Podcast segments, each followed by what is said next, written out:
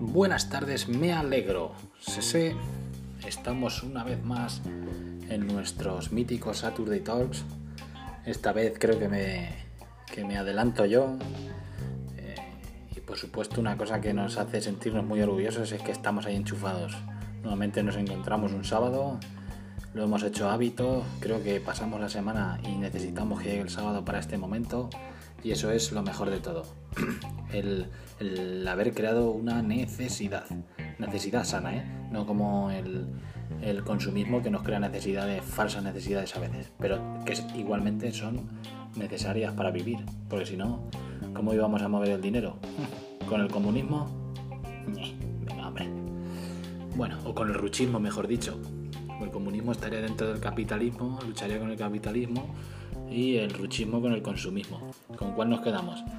Pues hombre, yo soy más del perfil de gastar y del capitalismo porque nos deja cada uno a libre albedrío a, consumir y a, y a, crear riqueza. O sea que así de fácil. Y bueno, eh, verás que en el título este podcast eh, se va, lo he titulado La hora del té porque voy a comenzar por ahí. Esta semana me vi un documental en la 2, me estoy aficionando a ver la 2, un poco así en plan purista. Siempre me ha gustado, ¿no? Porque em, llevo viendo saber y ganar desde que tengo uso de razón. Pero ahora me he aficionado a verlo pues tal como eh, en algunas mañanas, por las tardes y hay veces documentales súper entretenidos. Y me encontré esta semana con uno que se titula Born eh, to Explorer, que es Nacido para Explorar. Es un documental de un tipo así, creo que es un gringo. No me hagas mucho caso, tampoco estoy tan puesto. Es que me lo encontré de, milagro. Y, es un tipo que es un explorador que va por el mundo, pues eso, analizando a la flora y fauna, tanto humana como animal.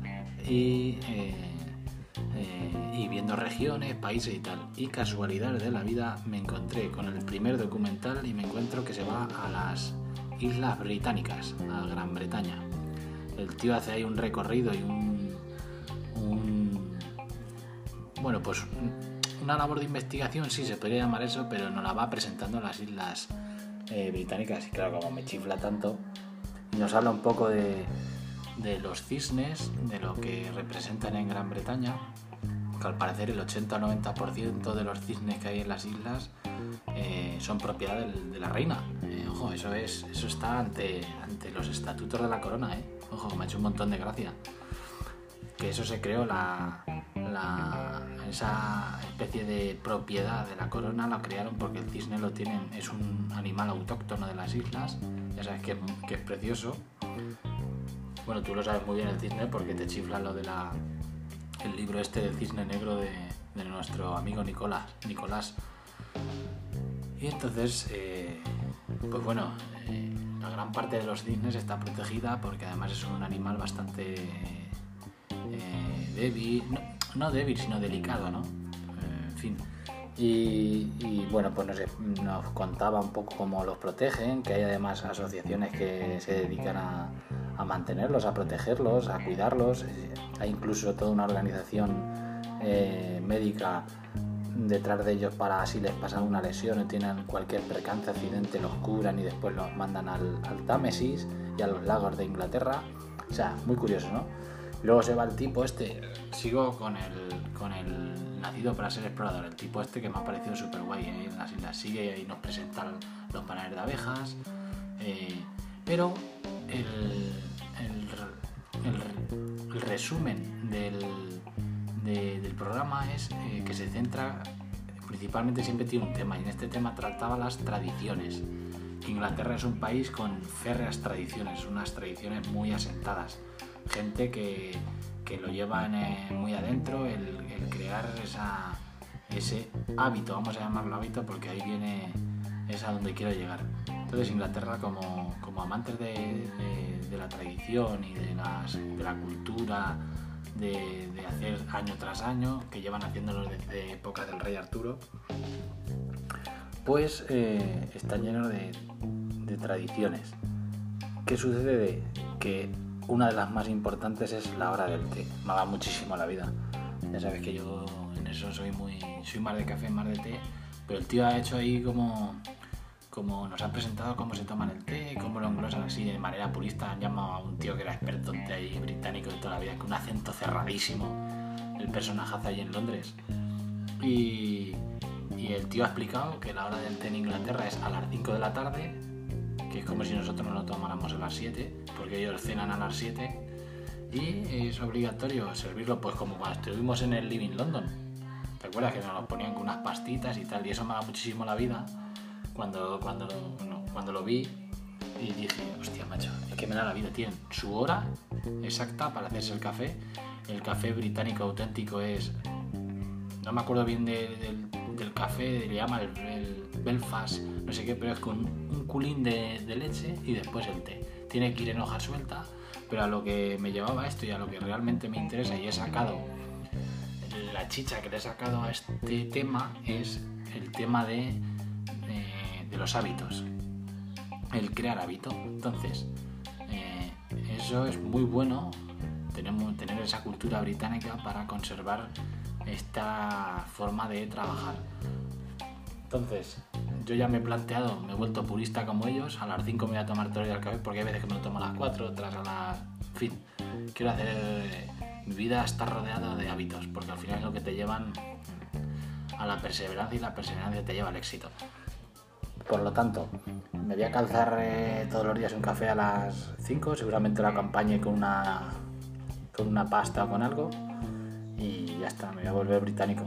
Total, para eso y voy a ir creando hábitos. Ya tenemos bastantes, como este, por ejemplo, de los Saturday Talk, o sea que llega ya la semana que necesitamos y me ha parecido estupendo, pues yo sabía lo de la cultura del té de Inglaterra, pero no sabía que se lo tomaban a las 5 y siempre es ahora. ¿eh?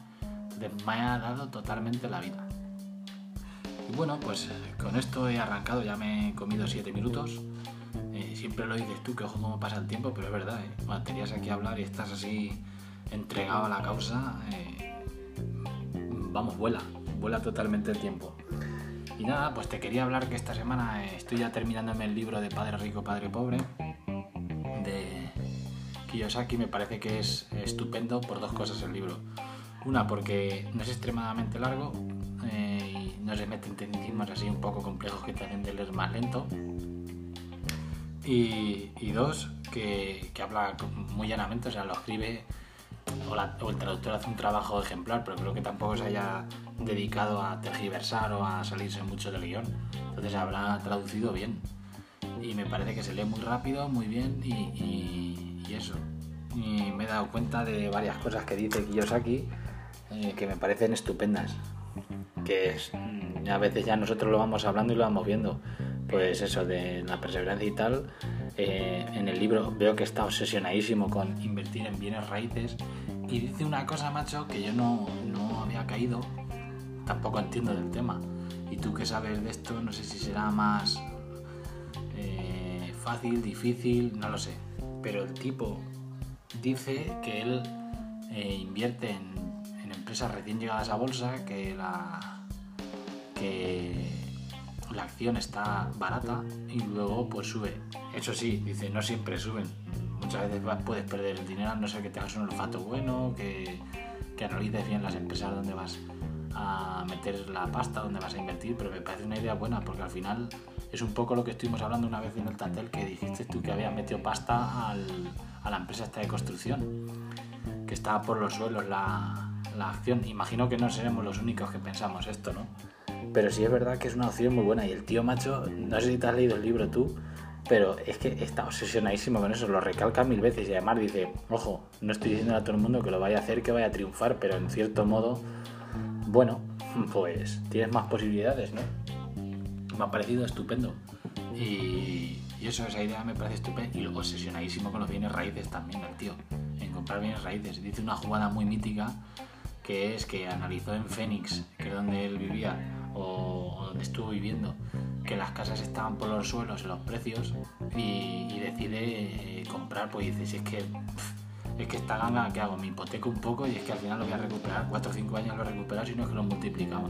O sea, esa, nos va presentando el ansia por invertir y, y, comprar lo que sea sabiendo que va a tener, analizándolo un poquito, porque tampoco dice, no necesitas ser un, un erudito o no necesitas ser un científico que va con la calculadora o un matemático experto o un doctorado en economía. Simplemente tener esa eh, inquietud de siempre ver eh, la rentabilidad en las cosas y cuando está, pues comprarla.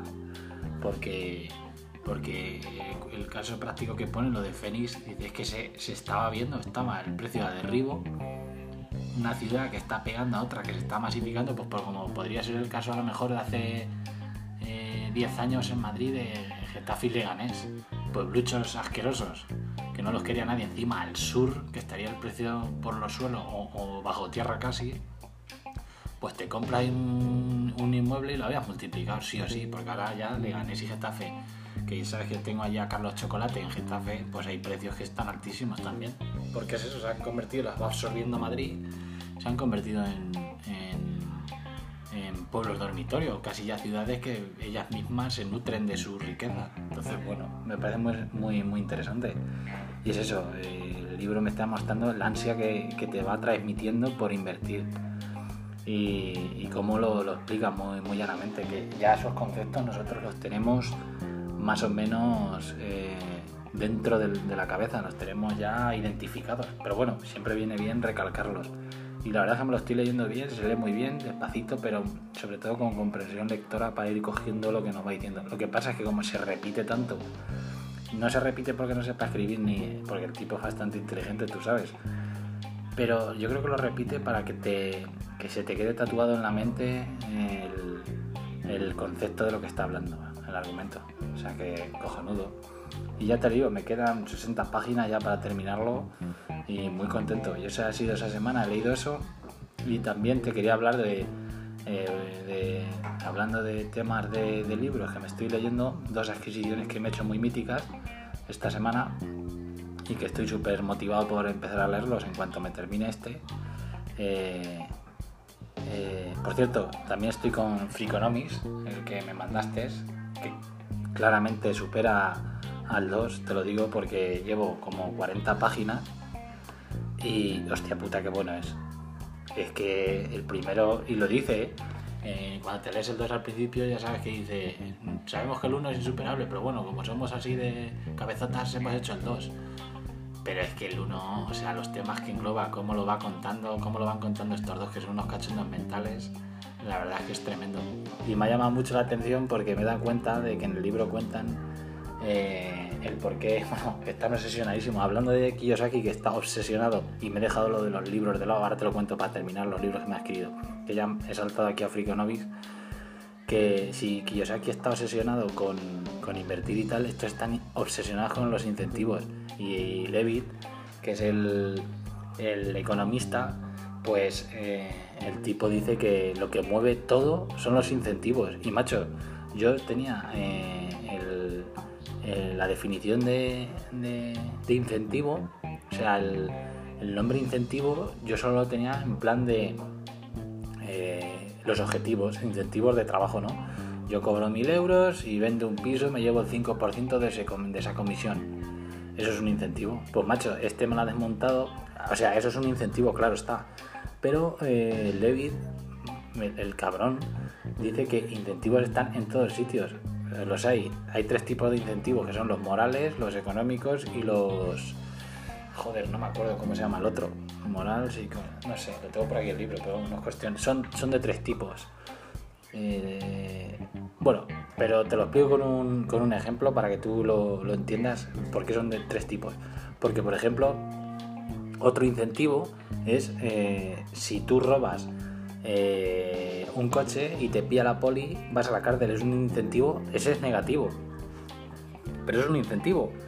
Y, por ejemplo, eh, si... Eh, ¿Qué te voy a decir? Si beber en la calle de Madrid eh, te cuesta 9 euros de multa, pues tú dices, mira, está feo beber en la calle porque me puede ver un niño pequeño, le estoy dando mala, mala imagen, pero como pago 9 euros, que tampoco la multa es tanto, es tan alta, pues ahí ya me quito el incentivo económico, que me da igual la multa, y además ahí el moral, entra el moral también, porque dices, mira, como pago mi multa ya me da igual que me vean los críos beber en la, en la calle.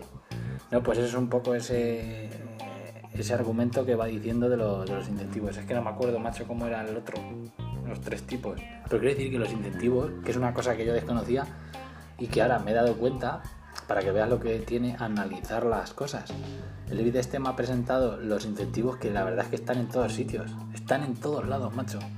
Y me he dado cuenta que los incentivos son lo que mueven el mundo. Es que es cojonudo. Ya te digo eso en 40 páginas del libro, ¿eh? no te digo nada que son 200 y pico lo que me quedará ahí de, de tema con estos dos, con el Dahmer que es el periodista y Levi el economista.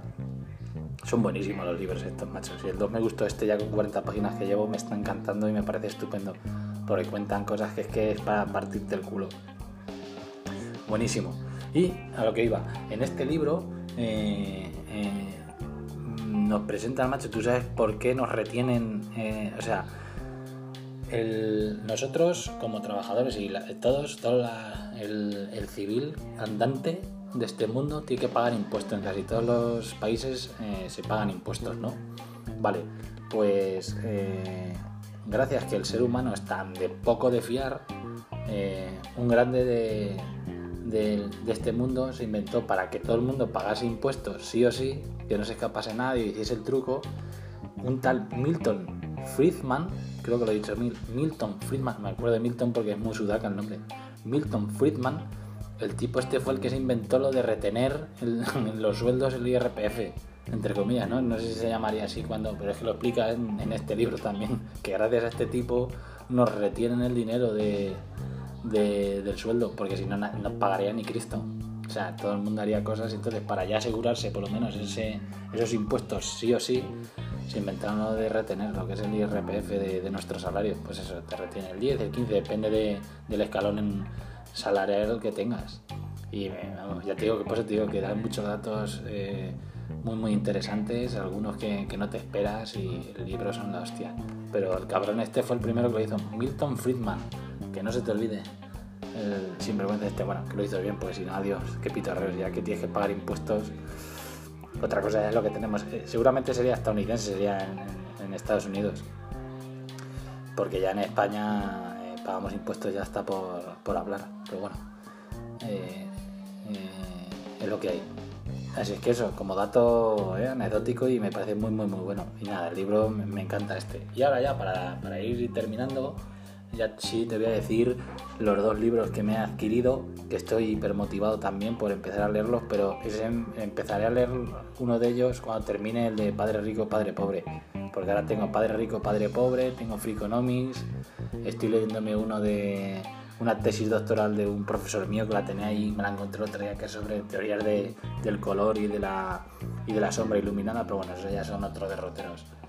Entonces, te, cuento que dos libros me he comprado para que llores de la, de la risa. Uno eh, se llama eh, Autoconciencia, que es del mítico Daniel Galeman, eh, el psicólogo este top que nos presentó, que lo conocimos, yo lo conocí a raíz de Alcaide, de Aprender los Mejores, y luego mi suegro, el dramaturgo, lo tiene en palmitas porque él lo tuvo que estudiar y lo, vamos, tuvo que estudiar, además que el tío lo tiene bien, bien, bien, bien, bien eh, conocido por temas de esto, de, test de psicología y tal, y de la, de la inteligencia emocional. Y eh, pues eso, autoconciencia se llama el libro.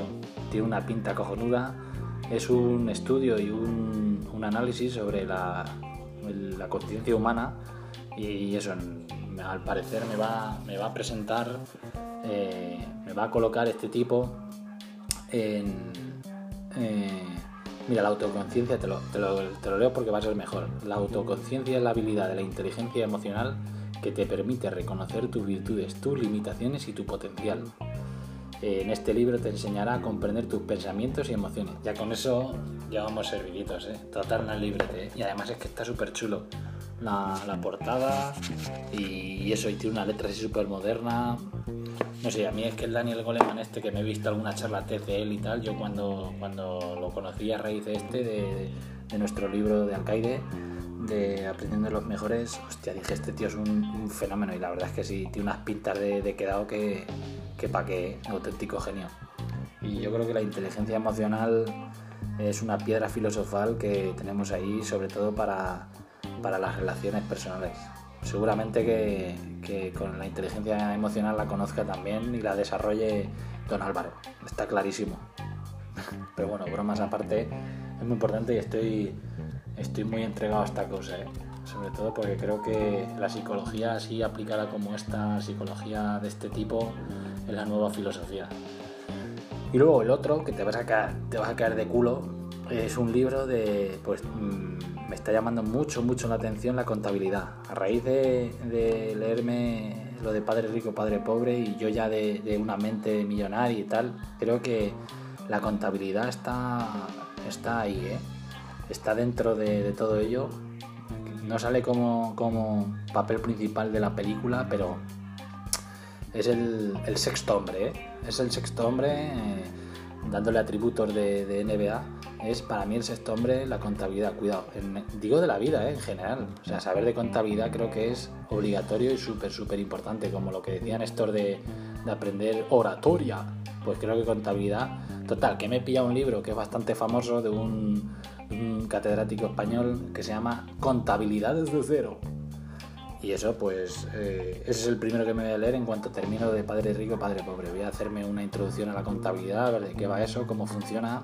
Tú si la dominas, porque a lo mejor la diste en, en la carrera, pero yo como estoy verde totalmente en eso y me he dado cuenta leyendo estos libros que creo que juega un papel fundamental, pues nada, que, que me compra el libro me voy a introducir a ver si me, me va gustando y tal, por lo menos para, para eh, aprender conceptos, eh, dominar la jerga eh, contable, ver cómo se hacen los mapas, ver cómo se hacen las tablas de contabilidad, tener por lo menos, no hacerme un experto ni obsesionarme, o sí, no sé si lo mismo me gusta mucho, me vuelvo un fricazo máximo de la contabilidad, pero para tener un acercamiento argumental hacia eso y que cuando yo escuche hablar ciertas palabras o, o hablo o, o, ve, o, o escucho o vea incluso eh, temas relacionados que yo los entienda, porque ahora mismo sí que, estoy verde total y creo que me parece una cosa fundamental. Y eso, pues, y ese es el último libro que me voy a apretar, que, que me he pillado. Y estoy súper motivado, que tú dirás, madre mía. Pero yo creo que la contabilidad, verás como tú eh, me das la razón. Y nada, sé. Este es el, el Saturday Talk de hoy. Ya estamos a sábado 25 de julio, nos hemos merendado el mes de julio. Eh, eh, yo sigo aquí jubilado, no me ha llamado el jefe. Eh, sí es verdad que hice un par de visitas, me las ha ido un compañero de, uno, de dos pisos que han salido, mandé a dos clientes con un compañero, lo estoy hablando con ellos, o sea que se ha movido un poquito esto. Es cuestión de, ponerme yo ya porque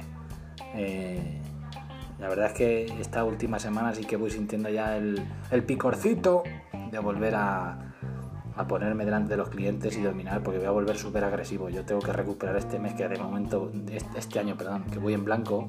El año pasado fui uno de los que mejor media hizo, dentro de que no fue un buen año, pero bueno, yo di, di el do de pecho. Y este año, pues tío, no llevo nada y estoy un poco ahí ya que me pide eh, trabajar pero vamos, tranquilamente, porque en casa, ya te digo, hay cosas que hacer. De hecho, sigo con los diseños de, de cacareo. Estoy un poco dándole vueltas a lo que hablamos tibiamente el último día que estuvimos comiendo, de qué forma darle a cacareo, porque también me hiciste reflexionar con el tema de que, a ver, era un tema, era una cosa obvia, ¿no? Darte cuenta de que si tú pides en el dropshipping a una tienda, le tienes que meter el margen y tal, capaz que al cliente le conviene ir a, la tienda directamente o algo así, ¿no? Es lo que hablamos de los márgenes. Entonces, bueno, estoy también ahí dándole un poco vueltas a ver de qué forma lo podemos afrontar. Yo creo que la mejor es hacer un producto que tenga nuestra marca, por decirlo así, pero vamos, que ya lo vamos puliendo. Pero quiero decir que, que tengo cosas que hacer, que sí, que el trabajo además estoy pintando y tal, pero bueno, al final la gente que nos gusta facturar y tenemos eh, ese, ese entusiasmo de ir a trabajar y de tomar la normalidad y de seguir con nuestros hábitos, pues bueno, nos va pidiendo el picorcito de volver al terreno de juego. Pero bueno, con paciencia. Espero que ahora sí, ahora no me llamen en agosto, pues si me llama el, director en agosto me parten dos. Creo que no. Según lo que te comenté y os comenté, que estaré jubilado en agosto, pero bueno, entonces ahí sí que me jodería, pero en septiembre sí que tendría ganas de volver. Así que nada, vamos hablando, vamos a ver cuándo escogí vosotros vacaciones, también lo que hablamos de si nos pasamos por allí o cómo lo vamos haciendo, pero vamos, tranquilamente, ¿eh? que no, no hay prisa. Nosotros nos seguimos centrando en nuestro Saturday Talk, estoy muy orgulloso de, de ser las seis y media y ya haber creado el, este podcast y nada, espero que lo disfrutes, dale besos a Cristinilla, yo estoy con mi pi, ahora estamos en, en Harvard y no sé si como estoy jubilado a lo mejor nos vamos otro poco a la playa, no sé lo que haremos con nuestra vida. Pero bueno, ¿qué es lo que hay? Un abrazo fuerte, seguimos creciendo y en septiembre apúntate que hay que hacer dos camisetas, una para Federico y otra para, para Carlos Herrera, que ya que lo que tuviste la idea y me pareció maravilloso, no podemos dejarla que caiga en pozo. Pero bueno, queda un mes, porque estos están de vacaciones sabiendo vivir. Vaya cátedra Herrera de cómo vivir. Así que bueno, tío, que 25 minutos aquí, pumba. Y pumba, y pumba, 25 minutos. Vale, un abrazo fuerte y seguimos creciendo, ¿eh? Sí, sí, no decaemos. A tope.